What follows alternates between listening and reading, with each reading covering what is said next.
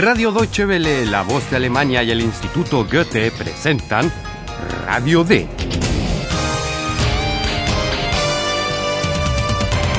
Un curso radiofónico de alemán de Redacción D. La autora es Herat Mese.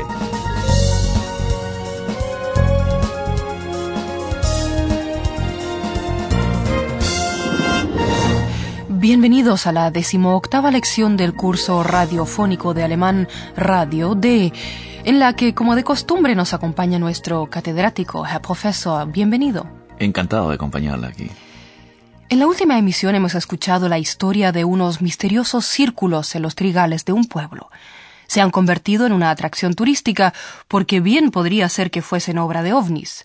Y los astutos agricultores naturalmente quieren sacar provecho de los turistas. Nuestros dos redactores, Paula y Philip, han observado a un agricultor dueño de los campos, Felder, en donde se ven los círculos. Hallo, liebe Hörerinnen und Hörer, Willkommen. bei Radio D.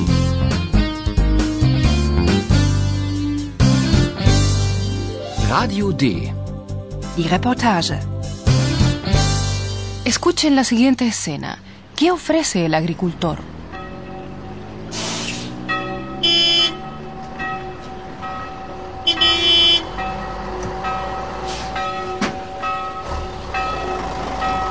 Wer will Fotos machen?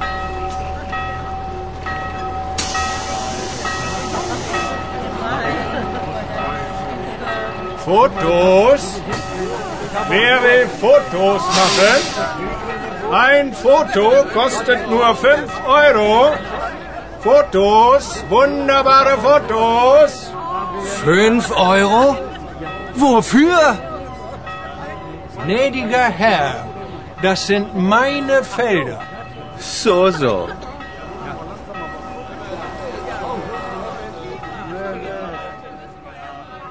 Probablemente hayan entendido las palabras foto, foto y euro, euro.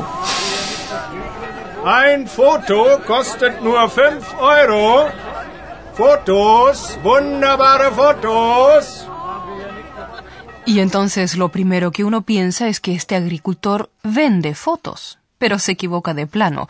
Nuestro agricultor solo ofrece la posibilidad de que los turistas fotografíen.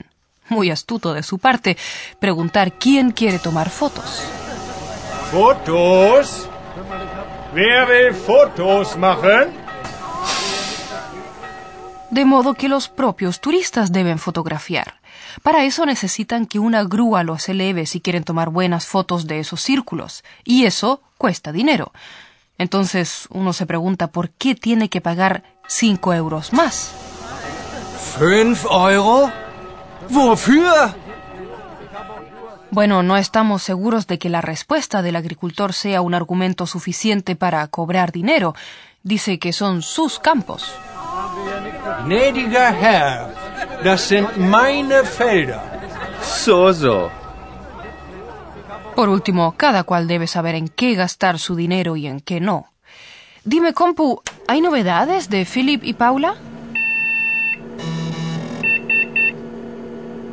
Ja, Philipp und Paula warten auf UFOs im Wald. En fin, esto requiere una explicación. Decir que Philip y Paula están esperando a los ovnis no es algo que se diga muy en serio. En todo caso, se han escondido en un bosque, cerca de los campos con esos círculos, donde tal vez esta noche vayan a aterrizar los extraterrestres. Me lo imagino bastante oscuro y tenebroso. Escuchen lo que les sucede a Philip y Paula en el bosque.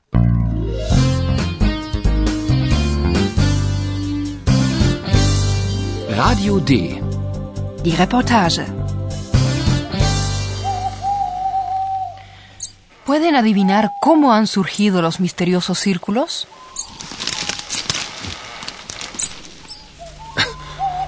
Was war das? Eine Maus!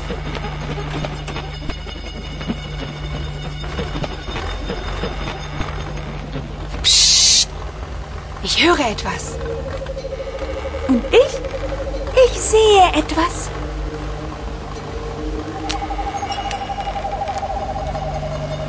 Und was, Eulalia? Zwei Männer und eine Maschine. Was machen die Männer?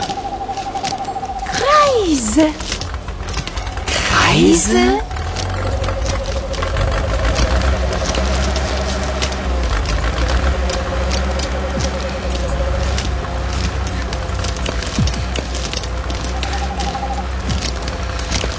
Hallo? Ist da jemand?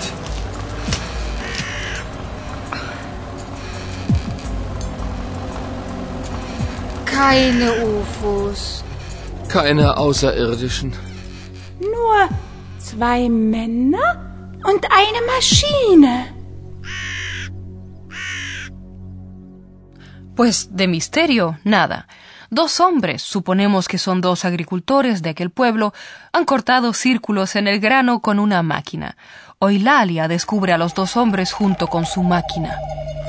Zwei Männer und eine Maschine. Philip quiere saber lo que los hombres hacen. Machen. Was machen die Männer? Kreise. Qué bueno que Eulalia haya acompañado a Philip y Paula, pues las lechuzas no solo pueden volar y tener con ello una visión más panorámica de los lugares, sino que también ven muy bien de noche. Con ello se completa el equipo. Paula oye algo. Ich höre etwas. Y Eulalia ve algo. Und ich? Ich sehe etwas. Y Eulalia puede cazar a la velocidad un ratón, Maus, cuyo ruido de entrada ha asustado a Philip.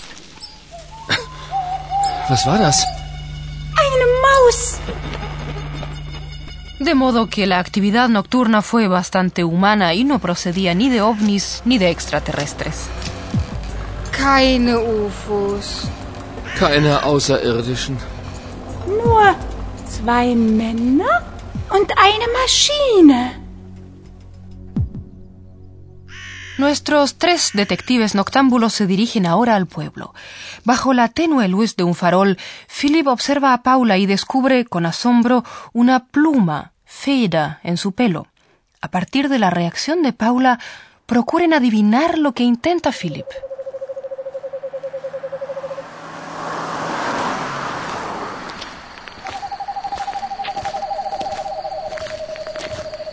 Paula, du hast ja eine Feder. Ja, ich weiß. Eine Eulenfeder. Und warum hast du... Sie gefällt mir? Ähm, darf ich? Nein. Oh.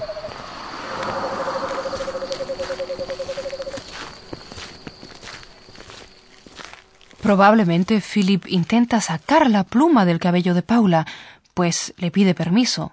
¿Puedo? Darf ich? Pero está claro que fue una pregunta retórica. De lo contrario, Paula no habría reaccionado rechazándolo tan enérgicamente. Philip ha descubierto en primer lugar que Paula tiene una pluma en el pelo. Paula, du hast ja eine Feder. Algo que Paula naturalmente sabe. Al fin y al cabo es ella quien se ha colocado la pluma de una lechuza, Eulenfeder, en el cabello. Ich weiß. Eine Eulenfeder. Philip, lógicamente, quiere saber por qué. Warum ha hecho eso. Und warum hast du... Paula simplemente dice que la pluma le gusta. Sie gefällt mir? Paula no parece tener mucha confianza en Philip, si no, no le ocultaría la verdadera razón. Pero Philip tiene que averiguarlo por su cuenta, y ustedes, naturalmente, también lo van a saber. Estimados oyentes, ahora abandonamos la oscuridad y nos dirigimos a las claras ideas de nuestro profesor. Und nun kommt wieder unser Professor. Radio D? Gespräch über Sprache. Los agricultores, queridos oyentes, han estado muy activos. Ellos son los que han hecho los misteriosos círculos. Was machen die Männer? Kreise. Nosotros también queremos estar activos con el idioma y ocuparnos del verbo hacer, machen y sus múltiples aspectos. La pregunta sería entonces, ¿qué se puede hacer con hacer machen con machen, verdad? Sí, al igual que en muchas otras lenguas, machen puede combinarse con numerosos nombres o sustantivos. Paula y Philip, por ejemplo, reciben el encargo de hacer una investigación. Eine Recherche machen. Si tienen suerte, pueden hacer una entrevista. Ein Interview machen. Entschuldigung, darf ich ein Interview machen? Si está permitido, pueden hacer una foto. Ein Foto machen. Entschuldigung, darf ich ein Foto machen? Si están hambrientos después del trabajo, pueden hacer la comida. Essen machen. Ich mach mal Essen. Si están cansados, pueden hacer un café. Einen Kaffee machen. Ich mach mal einen Kaffee. Y nuestros oyentes pueden hacer una historia de eso. Eine Geschichte machen. Machen wir eine Geschichte. Pero por favor, una historia se narra o se escribe. Hacerla, eine Geschichte machen, no suena muy bien. Sin embargo, el verbo machen se usa así. Se combina en muchas expresiones. Este uso es correcto, pero la lengua empobrece, pues machen aparece a menudo en lugar de un verbo que designaría la actividad de manera más apropiada y exacta. Pero eso no importa, ¿verdad, Herr Profesor? Ustedes, queridos oyentes, pueden volver a escuchar las escenas y al final una escena nueva.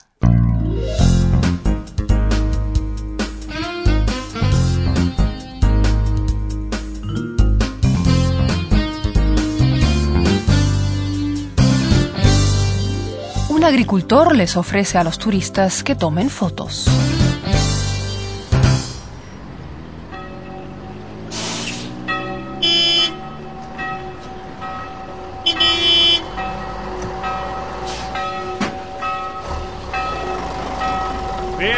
Fotos machen?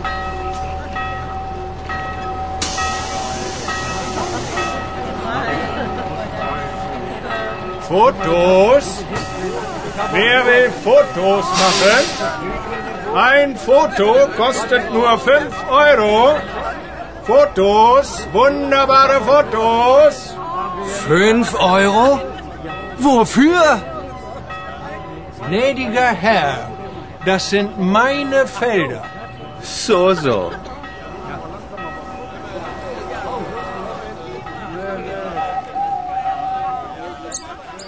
En el bosque, Philip y Paula observan a dos agricultores. Was war das? Eine Maus.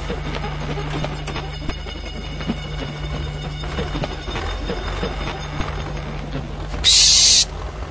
Ich höre etwas. Und ich? Ich sehe etwas.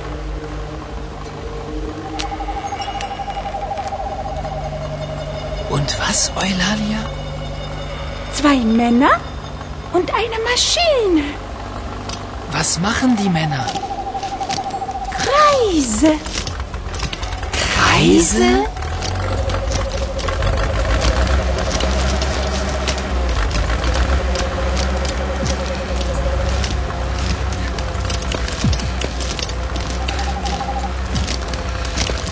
Hallo? Ist da jemand?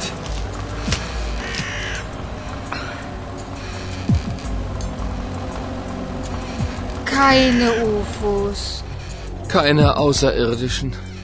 Nur zwei Männer und eine Maschine.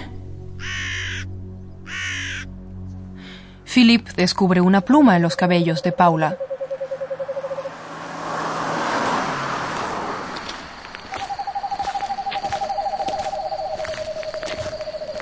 Paula, du hast ja eine Feder. Ja, ich weiß. Eine Eulenfeder. Und warum hast du... Sie gefällt mir? Ähm, darf ich? Nein. Oh.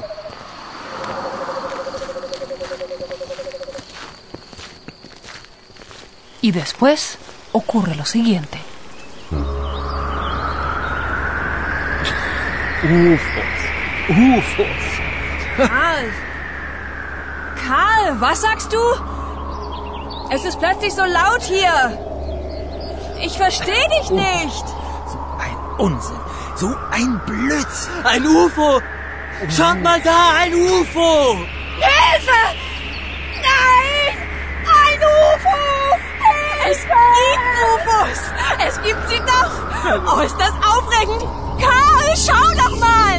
Blödsinn, so ein Blödsinn.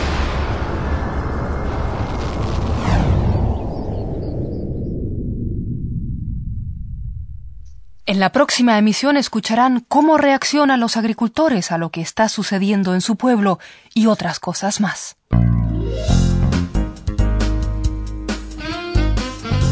Bis zum nächsten Mal, liebe Hörerinnen und Hörer.